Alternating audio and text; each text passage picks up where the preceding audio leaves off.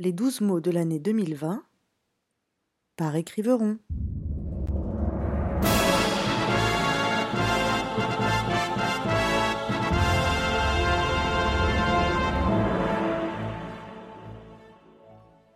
Mars.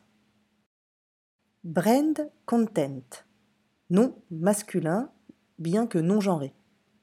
De l'anglais, littéralement contenu de marque. Le brand content permet de faire du content marketing et donc de marketer sa marque avec du contenu à son image de marque, bien sûr.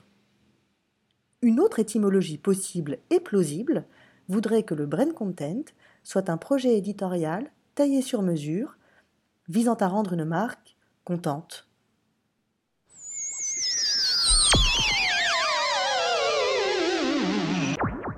Et n'oubliez pas, les mots d'aujourd'hui sont les mots de demain, d'hier, et vice-versa.